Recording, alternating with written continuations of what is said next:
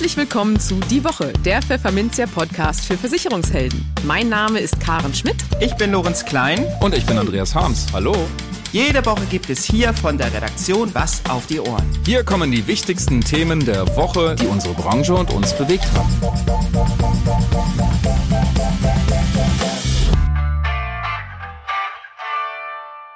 Moin aus Hamburg und herzlich willkommen zu Folge 114 unseres Podcasts. Heute ist Freitag, der 25. November 2022. Und diese Themen haben wir heute für Sie. Wir sprachen mit Holger Beitz, Chef des liechtensteinischen Versicherers Prisma Life, über das Jahresendgeschäft 2022 und ob da angesichts der angespannten finanziellen Lage vieler Menschen viel zu erwarten ist. In den News der Woche offenbart eine Umfrage, dass viele Deutsche nicht wissen, wie sich die Inflation auf ihr Erspartes auswirkt Check24 ist laut einer Analyse ein nahezu Monopolist, wenn es um Versicherungsvergleiche geht. Die BaFin hat ihre neue Verbraucherschutzstrategie vorgestellt und eine weitere Umfrage belegt, dass die betriebliche Altersversorgung bei Mittelständlern nicht durch die Corona-Pandemie gelitten hat. Im Gegenteil. Und für unser Schwerpunktthema für den Monat November, Mobilität, sprachen wir mit dem Versicherungsmakler und Rechtsschutzexperten Sven Nebenführ darüber, was es mit dem Verkehrsrechtsschutz auf sich hat und was Makler und Kunden hier zu beachten haben. Im Gespräch. Anders als oft angenommen, handeln Kunden durchaus rational. Diesen Satz spricht Holger Beitz, Chef des liechtensteinischen Versicherers Prisma Life, gleich in unserem Interview. Was er damit meint? Nun, anders als man durchaus erwarten könnte, haben Versicherte wegen des schwierigen Marktumfeldes vielfach nicht ihre Vorsorgeverträge storniert oder sie beitragsfrei gestellt, sondern das Gegenteil ist der Fall. Viele Kundinnen und Kunden der Prisma Life nutzen die schwachen Kapitalmärkte als Kaufgelegenheit und zahlen zusätzliches Geld in ihre Verträge ein. Und daran haben auch Berater ihren Anteil, meint Beitz. Aber hören Sie doch einfach selbst. Hallo Herr Beitz und ganz herzlich willkommen bei uns im Podcast. Schön, dass Sie da sind. Ja, herzlichen Dank für die Einladung. Schön, dass Sie mich interviewen. ähm, das Jahr ist ja fast rum und viele Experten schauen recht verhalten in die kommenden Monate, weil sie erwarten, dass Sparer ihre Versicherungsverträge aus Geldnot stornieren. Die Lage ist ja angespannt. Ähm, aktuell die wirtschaftliche Lage oder dass sie eben, wenn sie nicht stornieren, vielleicht keine neuen Verträge mehr abschließen werden. Also das ist dieses klassische Jahresendgeschäft, was eigentlich üblicherweise in der Versicherungsbranche äh, ja durchaus vorkommt, dass es dieses Mal gar nicht geben wird. Wie sehen Sie das denn? Wie sind da Ihre Beobachtungen dazu? Ja, ich möchte ganz gerne zweigeteilt auf diese Frage antworten. Einmal auf das Thema Bestand und äh, auf die Bestandsentwicklung. Da kann ich wirklich sagen, dass wir zurzeit nicht beobachten, dass unsere äh, Versicherten, dass die ihre Verträge kündigen oder dass die also zu einem Instrument greifen wie der Beitragspause.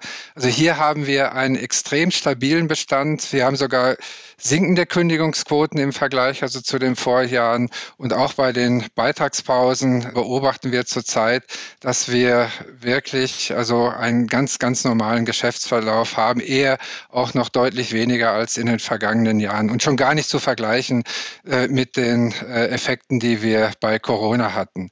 Was das Thema Neugeschäft anbelangt, äh, da beobachten wir auch äh, eine gewisse Zurückhaltung äh, bei äh, den Kunden, vor allen Dingen, ich sag mal, bei den Kunden, die, ich sag mal so, aus dem niedrigeren Lohnsegment stammen.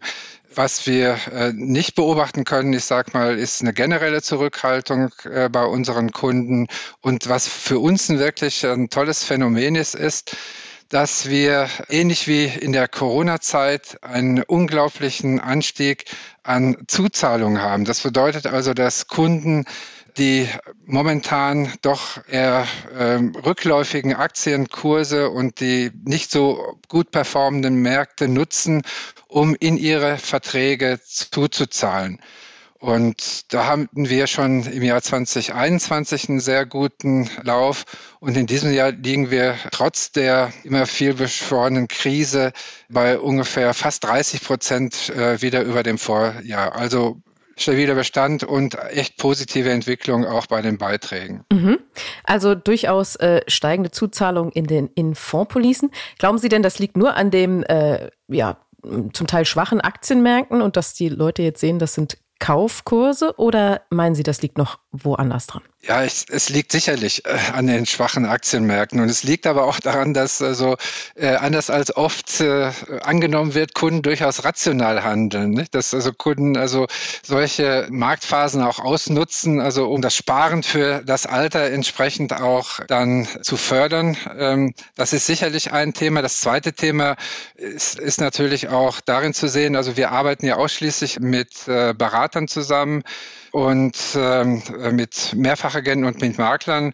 Und hier können wir wirklich sehen, dass auch die Berater diesen Ball aufnehmen und dass die Berater sehr aktiv auf ihre Kunden zugehen, damit die Kunden diese Chancen nutzen und auch etwas noch zusätzlich für ihre Altersvorsorge tun können. Wahrscheinlich dann auch mit dem Hinweis, dass äh, die hohe Inflation sonst auch äh, die Altersvorsorge vielleicht in äh, ein bisschen, äh, ja, beeinflusst negativ. Das wird wahrscheinlich auch ein Argument sein, nehme ich an, bei den Beratern, oder?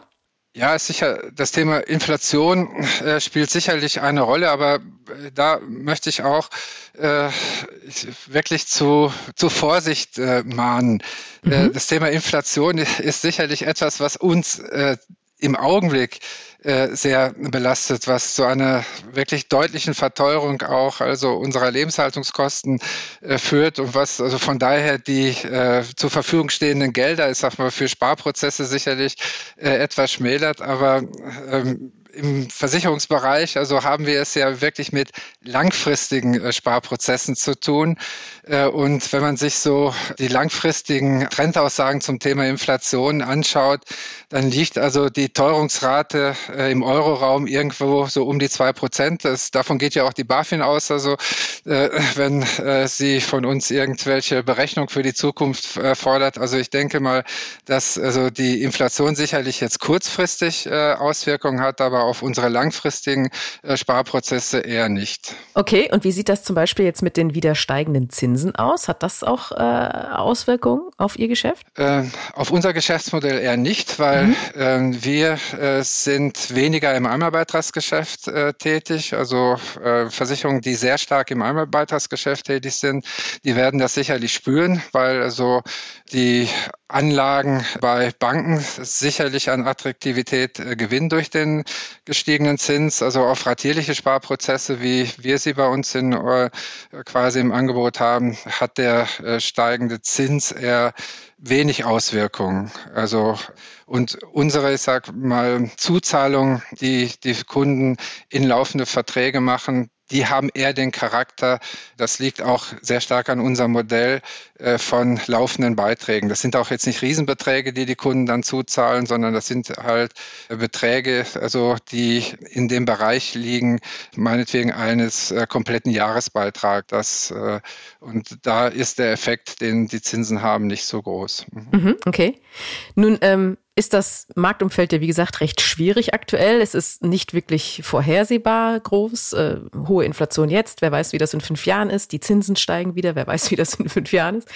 Welche Anforderungen müssen denn Versicherungsprodukte oder die Vorsorgeverträge vor diesem Hintergrund erfüllen?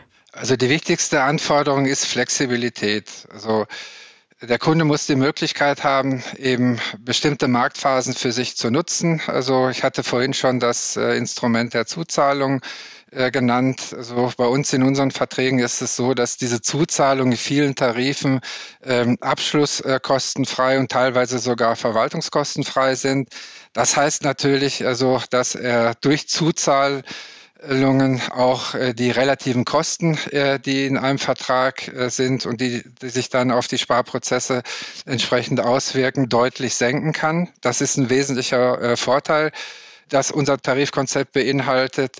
Und äh, natürlich also äh, muss ein, äh, müssen auch Instrumente, wie wir sie äh, als Branche auch in der Corona-Krise eingesetzt haben, wie Beitragspausen, Beitragsfreistellungen äh, etc. Äh, und wieder in Kraftsetzung und alles, was damit verbunden ist, die äh, müssen vorhanden sein äh, damit der Kunde die entsprechende Flexibilität hat. Dazu gehören also viele andere Dinge, dass man also in seinem Fondsangebot auch Möglichkeiten hat, also von etwas risikoreichen Fondsanlagen äh, zu wechseln in äh, dann eher konservative Fondsanlagen, um, ich sag mal, um Gewinne zu sichern und äh, um auch wieder günstigere Marktphasen abzuwarten. Dazu gehört, ich sag mal, ein vernünftiges Ablaufmanagement etc. etc. Also äh, um das zusammenzufassen, also je flexibler ein äh, Tarif ist, also je flexibler ein Produkt ist, das der Kunde hat, desto mehr Möglichkeiten hat er auch individuell auf Marktphasen zu reagieren. Mhm. Das ist doch ein schönes Schlusswort. Flexibilität ist äh, quasi der Schlüssel aktuell in so einer Marktphase.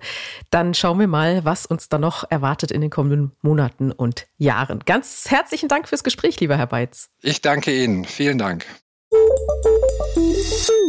Die News der Woche. Drei Viertel der Deutschen legen trotz knapper Finanzen Geld auf die hohe Kante. Das ist eine gute Nachricht. Aber die schlechte folgt auf dem Fuße. Viele berücksichtigen dabei die Inflation nicht. 44 Prozent zahlen ihre Ersparnisse auf ein Sparkonto ein. 36 Prozent parken sie auf dem Girokonto und 14 Prozent verwahren das Geld zu Hause. Zu diesem Ergebnis kommt eine aktuelle YouGov-Umfrage unter 2058 Personen im Auftrag der Postbank. Liegt der Gewinn, den eine Geldanlage erzielt, unterhalb der Inflationsrate, verliert das Geld nach und nach an Wert, sagt Katrin Krambach von der Postbank. Angesichts der derzeit sehr hohen Inflationsrate sei ein vollständiger Ausgleich schwer möglich, räumt die Expertin ein. Trotzdem sollten Anlegerinnen und Anleger bestrebt sein, der Geldentwertung entgegenzuwirken, sagt sie. Dass viele Deutsche die Auswirkungen der Inflation auf ihre Ersparnisse vernachlässigen, liegt wohl auch daran, dass sie manchen Deutschen schlicht nicht bekannt sind. Knapp 9% meinen, dass die Preissteigerungen keinen Einfluss auf den Wert der Rücklagen haben. 7% gehen davon aus, dass die Ersparnisse an Wert gewinnen. 16% ist es schlicht egal. Besonders selten wissen junge Menschen um diesen Effekt. Nur 52% der 18- bis 24-Jährigen ist bewusst, dass Rücklagen durch die Inflation an Wert verlieren. Über alle Altersgruppen hinweg geben immerhin 68 Prozent die richtige Antwort. Generell kann mangelndes Finanzwissen zu folgenschweren Anlagefehlern führen, weil das Risiko einer Geldanlage nicht richtig eingeschätzt wird, sagt Krambach. Ein Beispiel für letzteres sei die Beliebtheit von Kryptowährungen unter jungen Menschen. Laut Postbank-Umfrage legen 17 Prozent der 25- bis 34-Jährigen und 15 Prozent der 18- bis 24-Jährigen Geld in digitalen Währungen an. Eine sehr spekulative Investition. Junge Anleger haben in der Regel einen kleinen finanziellen Spielraum, können aber von einem langen Anlagehorizont profitieren, sagt die Postbank-Expertin. Daher ist es für sie entscheidend, die Weichen für die Geldanlage von Anfang an sinnvoll zu stellen. Dafür ist fundiertes Finanzwissen nötig. Hier check ich alles. Diesen Spruch haben Sie bestimmt schon öfter gehört. Die Deutschen haben sich an Vergleichsportalen wie Check24 oder Verivox längst gewöhnt. Entsprechend ist die Bedeutung der Portale insbesondere für die Versicherungswirtschaft in den vergangenen zehn Jahren deutlich gestiegen. Eine aktuelle Analyse kommt nun zu dem Resultat, dass die Verbraucher die Vergleichsportale nicht mehr nur für die Informationssuche und den Versicherungsabschluss nutzen, sondern die dort gefundenen Informationen vermehrt als Verhandlungsbasis gegenüber Versicherern einsetzen. Mittlerweile würden 55 Prozent der Kunden die Ergebnisse von Vergleichsportalen dazu nutzen, günstigere Konditionen mit ihrem Versicherer auszuhandeln. 2012 lag dieser Anteil lediglich bei 22 Prozent. Hm. Gehen die Kunden heutzutage wirklich so ausgebufft vor? Nun, zu diesem Ergebnis kommt jedenfalls die Studie Kundenmonitor Assekuranz 2022. Hierzu wurden im Sommer über 2000 Verbraucher zu ihren Einstellungen und Erfahrungen beim Versicherungsabschluss befragt. Herausgeber der Studie ist das Marktforschungsunternehmen Sirius Campus in Kooperation mit den Kollegen von Aphoria. Weiter kommt die Analyse zu dem Schluss, dass der Marktführer unter den Vergleichsportalen, Check24, seine Vormachtstellung gegenüber 2012 deutlich ausbauen konnte. Demnach seien 87 Prozent der Nutzer von Vergleichsportalen auch bei Check24 unterwegs. Vor zehn Jahren waren es nur 48 Prozent. Check24 hat in der Assekuranz also nahezu eine Monopolstellung inne, laut demzufolge das Resümee der Studienautoren. Trotzdem müssen sich Versicherungsvermittler derzeit nicht allzu große Sorgen machen. Denn anders als die Vergleichsportale können Vermittler mit überdurchschnittlich hohen Abschlussquoten punkten. Das gilt sowohl für Vertreter als auch Makler oder Berater am sogenannten Point of Sale, wie etwa im Reisebüro oder im Autohaus. Laut Sirius Campus spielt die klassische persönliche Beratung vor Ort weiterhin die Hauptrolle. Sie ist mit einer Nutzungsquote von 54 Prozent unter den Beratenden mit Abstand der beliebteste Vertriebskanal und gleichzeitig auch einer der erfolgreichsten. 83 Prozent der Abschlussinteressierten, die eine persönliche Beratung vor Ort erhalten haben, haben letztendlich auch eine Versicherung abgeschlossen. Das lässt doch hoffen. Zweifellos hat die Finanzaufsicht BaFin unter ihrem neuen Chef Mark Branson im Kampf gegen die Missstände der Finanzwelt einiges an Schärfe zugelegt. Und es soll noch mehr werden, wie die jetzt vorgestellte neue Verbraucherschutzstrategie durchblicken lässt. Dabei wollen die Aufseher insbesondere auf neue Trends reagieren. Digitaltechnik, Demografie, Inflation und Nachhaltigkeit. Mit drei massiven Herausforderungen sieht sich die BaFin dabei konfrontiert. Erstens, es gibt mehr Marktteilnehmer, Geschäftsmodelle und Finanzprodukte wie zum Beispiel Kryptowerte. Zweitens, der rein digitale und oder grenzüberschreitende Vertrieb von Finanzprodukten nimmt zu. Drittens, soziale Medien dienen als zentrale Informationsquelle für Verbraucher und als Werbeplattform für Unternehmen. Um all diesen Anforderungen gerecht zu werden, hat die BaFin gleich mehrere Handlungsschwerpunkte identifiziert. Die Abteilung Verbraucherschutz verfolgt den Markt und greift dabei auch auf Beiträge in den sozialen Medien zu. Das alles fließt systematisch in eine Datenbank. Ebenso wie Beschwerden von Kunden über Kreditinstitute, Versicherer und Wertpapierdienstleister und Mitteilungen von Schlichtern, die die BaFin auswertet. Aus allen Daten leitet die BaFin Risikoindikatoren ab, nach denen sie sich richten will. Zusätzlich will sie regelmäßig Verbraucher befragen, die Märkte untersuchen und geheime Tests durchführen, sogenanntes Mystery Shopping. Außerdem tauscht sie Informationen mit Behörden im Ausland aus. Und auch die Finanzkompetenz der Verbraucher möchte die Behörde stärken. Frei nach der Devise, am besten sind Verbraucher geschützt, wenn sie sich in der Materie auskennen. Der Haken an der Sache? Die BaFin ist nicht direkt für Finanzbildung verantwortlich. Indirekt will sie sich aber sehr wohl beteiligen, indem sie Verbrauchern, Verbraucherschutzorganisationen und Multiplikatoren Informationen bereitstellt. Sie wolle über, Zitat, Eigenschaften, Chancen und Risiken von Finanz- und Versicherungsprodukten und Dienstleistungen rund um diese Produkte sowie über relevante neue Entwicklungen an den Finanzmärkten aufklären. Geplante Wege sind zum Beispiel soziale Medien und Podcasts. Zugleich will die BaFin die Nähe zu Verbrauchern suchen, um selbst auf dem Laufenden zu bleiben und regelmäßig Warnhinweise auf der eigenen Webseite und in anderen Medien veröffentlichen. Das war jetzt die Kurzfassung. Die komplette Verbraucherschutzstrategie können Sie sich nach einem Klick in unsere Show Notes herunterladen. Die Corona-Pandemie hat bislang kaum Folgen für die betriebliche Altersversorgung, kurz BAV, in mittelständischen Betrieben gehabt. So meldet nur knapp jeder 20. Mittelständler negative Auswirkungen auf die eigenen BAV-Pläne. Vor einem Jahr war es noch jeder zehnte Betrieb.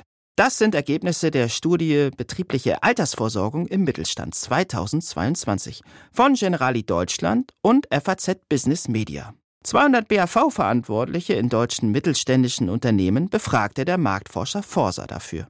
Die Studie zeigt auch, dass Corona die digitale Transformation und die Modernisierung der BAV und deren Infrastruktur vorantreibt. So gibt jeder vierte BAV-Experte im Mittelstand an, überwiegend digital zum Thema zu beraten oder zu informieren. Ein weiteres Ergebnis? Mittelständische Betriebe verzeichneten unter ihren Beschäftigten während der Corona-Krise eine höhere Wertschätzung für die BAV. Nachdem im vergangenen Jahr noch 12 Prozent der Befragten auf die gestiegene Wertschätzung hinwiesen, sind es in diesem Jahr schon 18 Prozent. Zwar schlägt sich die gestiegene Beliebtheit noch nicht spürbar in einer höheren Marktdurchdringung auf der Mitarbeiterebene nieder, aber die BAV-Experten berichten, dass die BAV permanent ein Gesprächsthema zwischen ihnen und den Beschäftigten sei.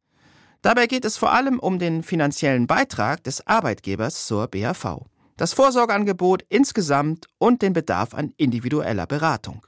85 Prozent der befragten Betriebe kooperieren bei der betrieblichen Altersversorgung mit Versicherungsunternehmen. Das ist ein neuer Höchstwert. Laut der Detailanalyse liegen die Versicherer auch bei allen Untergruppen der Betriebe deutlich vor anderen BAV-Anbietern und Dienstleistern. So arbeiten jeweils zwischen 80 und 90 Prozent der Unternehmen mit der Assekuranz zusammen. Ähnlich wie die Versicherungsbranche erzielt auch die Direktversicherung als BAV-Durchführungsweg aktuell einen neuen Höchstwert. 91 Prozent der Betriebe bieten ihren Beschäftigten Direktversicherung an. Damit legte sie im Vorjahresvergleich um 9 Prozentpunkte zu. Das Schwerpunktthema. Sven Nebenführ kennt sich als Versicherungsmakler mit Versicherungen aller Art aus. Doch seine besondere Leidenschaft gilt der Kompositversicherung und hier insbesondere der Rechtsschutzversicherung, worin er nach eigenen Angaben bereits seit 1991 eine Expertise vorweisen kann. In der letzten Folge mit unserem Schwerpunktthema Mobilität haben wir uns mit Nebenführ über den Sonderfall Verkehrsrechtsschutz unterhalten. Wer braucht diese Absicherung? Nur Vielfahrer, wie der Bund der Versicherten meint? Und welche Fragen sollte man sich grundsätzlich vor dem Abschluss stellen? Das wollten wir von Nebenführ wissen. Außerdem verriet er uns, wie es um seinen Punktestand in Flensburg bestellt ist. Seien Sie gespannt. Hallo Sven Nebenführ, herzlich willkommen im Podcast und viele Grüße in den Taunus. Ja, vielen lieben Dank. Äh, liebe Grüße zurück nach Hamburg. Ja, unser Schwerpunktthema im November lautet Mobilität und in der letzten Ausgabe des Monats wollen wir mal das Thema Verkehrsrechtsschutz in den Blick nehmen und zwar erstmals überhaupt in diesem Podcast. Herr Nebenführ, Hand aufs Herz, wie viele Punkte in Flensburg haben Sie? Tatsächlich sind dort null Punkte. Ich glaube, meine letzte Verfehlung ist schon ein paar Jährchen her. Und äh, die werden ja irgendwann wieder gestrichen. Das dürfte mittlerweile auch schon sehr, sehr lange der Fall sein. Also null. Okay, sehr gut. Ich habe das auch nicht gefragt, um Sie äh, zu verärgern, sondern ich wollte damit eigentlich nur verdeutlichen, dass die Teilnahme am Straßenverkehr sehr konfliktbehaftet sein kann. Der Versicherungsverband GDV sagt dann auch, dass der Verkehrsrechtsschutz zu den wichtigsten Bausteinen des Rechtsschutzes überhaupt gehört. Stimmen Sie dem zu und wenn ja, warum? Es ist einer der wichtigsten Bausteine. Ob es der wichtigste ist, kann ich tatsächlich nicht sagen. Ähm, denn es gibt auch noch Bereiche außerhalb des Verkehrs im privaten im Arbeits- und Mietrecht. Und es kommt natürlich immer dran, drauf an, wo es einen nachher tatsächlich trifft und wie aktiv man jetzt im, am Verkehrsleben teilnimmt. Es war jetzt in mhm. Corona-Zeiten wahrscheinlich ein bisschen weniger, dass man mit dem Fahrzeug unterwegs war. Und viele benutzen mittlerweile wahrscheinlich auch öffentliche Verkehrsmittel viel mehr. Von daher mag das relativ stimmen, aber ich kann es nicht beurteilen. Mhm. Nun sagt das Pendant oder das Gegenstück zum GDV, nämlich der Bund der Versicherten, dass sich ein Verkehrsrechtsschutz nur für Vielfahrer lohne. Stimmt das denn oder ja, wie sehen Sie das? Das kann man auch nicht behaupten, wenn man jetzt so einen Beitrag von 10 Euro, sprich 120 Euro im Jahr als Grundlage nimmt und einen einzigen Verkehrsunfall und da, dass man darin verwickelt ist und die Schäden vom Fahrzeug einklagen muss und man hier einen Streitwert hat, ich nehme jetzt hier einfach nur ein Beispiel von 10.000 Euro, dann ist man eben ganz schnell auch mal bei 4.000, 5.000 Euro in der ersten Instanz. Setzt man das jetzt in der Relevanz zu den 120 Euro im Jahr, da kann man schon ein paar Jahre den Verkehrsrechtsschutz bezahlen. Und wer die 10 Euro mhm. über hatte, sollte sie auf jeden Fall investieren. Ja, der GDV sagt auch, man sei als Verbraucher auf der sicheren Seite mit einer Verkehrsrechtsschutzversicherung, denn der Versicherer erstattet im Streitfall die gesamten Rechtsverfolgungskosten, wie das heißt. Ist dem tatsächlich so oder hakt es manchmal auch bei der Regulierung? Wie ist da Ihre Wahrnehmung? Also ganz selten. Ähm, meine, meine Wahrnehmung ist tatsächlich, sofern der Bereich natürlich versichert ist und sich im Verkehrsbereich auch bewegt, ähm, ist es tatsächlich so, dass alle Kosten, die anfallen, Gerichtskosten, Sachverständigenkosten, Gutachter und Zeugengelder ordnungsgemäß vom Versicherer übernommen werden. Ja, was sind denn so klassische Fälle? Wann kommt es denn wirklich zu einer Auseinandersetzung? Zu welchen Themen? Erste Thema hatte ich schon genannt, das war der Bereich Verkehrsunfall. Das kann, leuchtet sicher jedem ein. Nicht jeder Fall ist eindeutig. So zum Beispiel auf einem Parkplatz vor äh, einem Einkaufszentrum gelten immer besondere Regeln. Häufig gibt es dort Teilschuld und dann ist es eben strittig, ja, äh, Sie sind rausgefahren, ich bin nicht, ich habe gestanden mhm. oder was auch immer. Das sind also diese Schadenersatzforderungen, das sind die Schäden am Fahrzeug. Zu schnelles Fahren, äh, nicht alle sind immer grundsätzlich achtsam, ich glaube, das kann jeder für sich behaupten. Ähm, auch hier Führerscheinentzug ist noch ein Thema, also Wiedererlangung der Fahrerlaubnis fällt in den Bereich ähm, und bei einem Verkehrsunfall, weil wir das Beispiel schon hatten, ähm, und im gegnerischen Fahrzeug jemand verletzt wird, gibt es unter Umständen auch noch eine Strafanzeige wegen fahrlässiger Körperverletzung. Auch gegen diesen Vorwurf möchte man sich natürlich zur Wehr setzen und auch da tritt der Verkehrsrechtsschutz ein. Das wären mal so vier klassische Fälle. Mhm. Und wann können die Leistungen des Rechtsschutzes nicht in Anspruch genommen werden? Wann legt sich der Versicherer quer und sagt, nein, tut mir leid, das funktioniert so nicht? Da muss ich jetzt wirklich überlegen. ähm, naja, Vorsatz ist ja immer so ein Thema, aber ah, ich weiß okay. gar nicht, ob das im, im, Rechtsschutz so, so eine Tragweite doch, hat, das Ganze. Doch, tatsächlich. Äh, Soweit hatte ich jetzt gar nicht gedacht. Vielen Dank, natürlich. Ja. Also äh, bei Fahrerflucht spätestens äh, wird es dann äh, schlecht. Also sobald ich eben äh, vorsichtig den Unfallort verlasse, kann der Versicherer durchaus äh, in manchen Bereichen auch den Versicherer verneinen. Ja, was muss bei einer Verkehrsrechtsschutzversicherung sonst noch beachtet werden? Wie ist es zum Beispiel beim Thema Deckungssumme oder bei, bei dem Thema Wartezeit? Die Deckungssumme, da muss man sich ehrlich machen, spielt vom Grundsatz her nicht die riesige Rolle. Denn tatsächlich muss, zahlt der Versicherer äh, nach, der Rechtsanwaltvergütungs, äh, nach dem Rechtsanwaltvergütungsgesetz die Kosten der, ähm, der Rechtsanwälte, Gerichtsvollzieher bzw. der Gerichte und Zeugengelder. Es ist alles festgelegt. Also die Wahrscheinlichkeit, dass hier eine Versicherungssumme von einer Million erreicht wird oder von 500.000, die ist wirklich marginal. Kann ich mir kaum vorstellen. So einen Fall habe ich auch noch nie gesehen, dass die Versicherungssumme tatsächlich überschritten worden ist.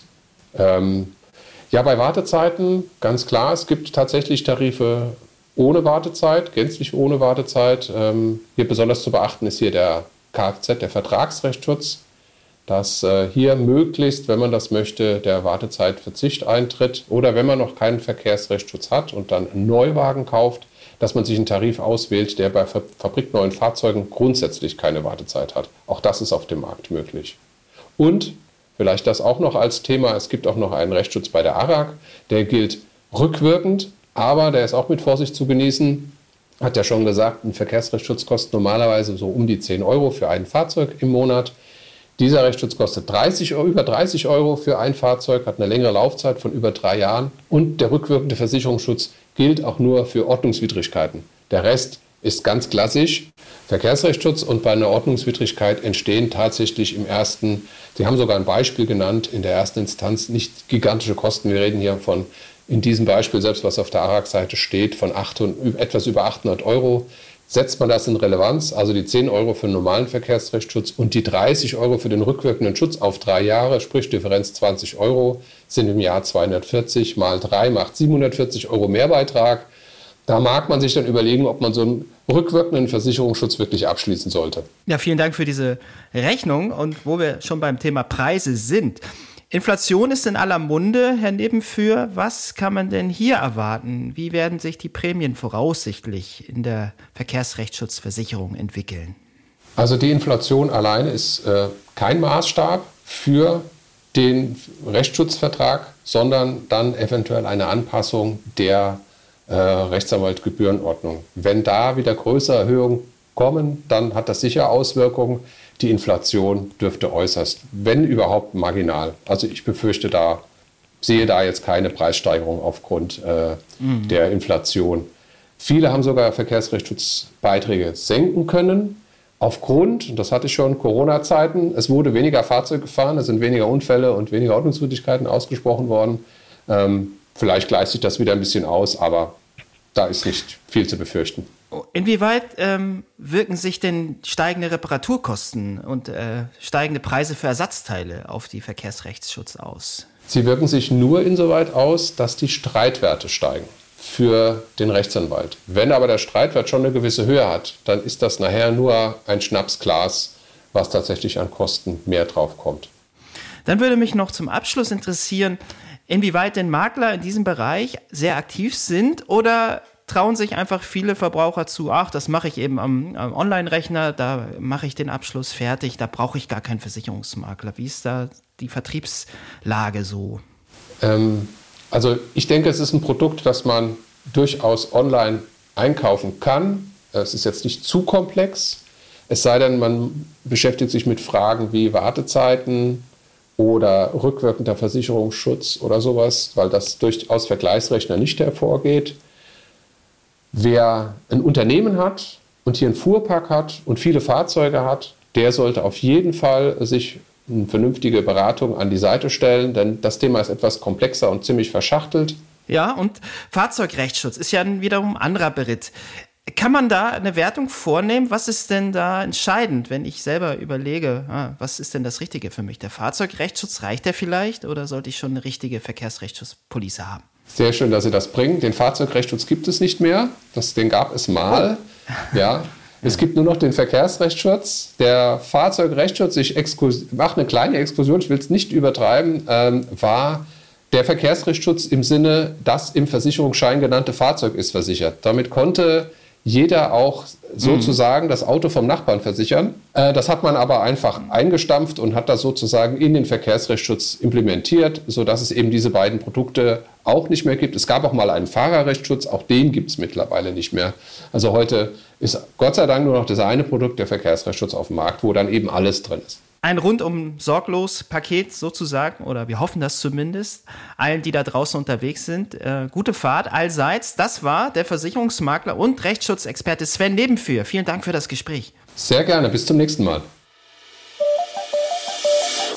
Das war es mit dieser Podcast-Folge. Verpassen Sie keine weitere und abonnieren Sie die Woche überall dort, wo es Podcasts gibt. Dann hören wir uns auch garantiert am kommenden Freitag wieder.